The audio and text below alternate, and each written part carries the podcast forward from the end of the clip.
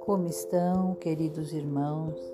É com muita alegria, muita gratidão que nós aqui estamos novamente, nesse princípio de ano, agradecendo ao Pai a oportunidade de mais um momento, de mais um compartilhamento, de mais um dia de vida com tudo que houve nele.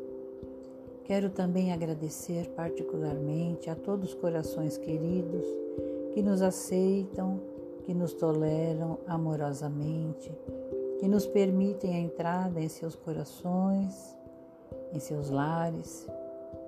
E gostaríamos hoje de estar trazendo do Evangelho segundo o Espiritismo, capítulo 12. Amai os vossos inimigos. Uma orientação que nos diz assim: pelo Espírito Francisco Xavier, Bordeaux, 1861.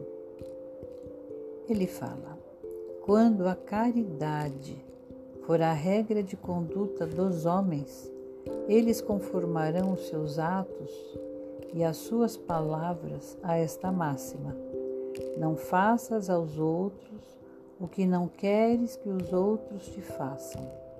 Então, sim, desaparecerão todas as causas de discórdias e com elas as causas dos duelos e das guerras, que são duelos entre povos. Então, irmãos, nesse pequeno trecho de uma grande profundidade para a nossa reflexão diária, se faz presente também a lembrança de que nós às vezes duelamos entre nós mesmos, entre os nossos lares, entre as quatro paredes, com aqueles com quem vivemos e convivemos, espíritos que nós concordamos para que pudéssemos vir juntos, aparando arestas, nos amparando uns aos outros, nos conhecendo, nos perdoando. Então, que possamos primeiramente criar a paz dentro do nosso coração através das boas palavras, através de um silêncio, através de um sentimento mais generoso e mais caridoso.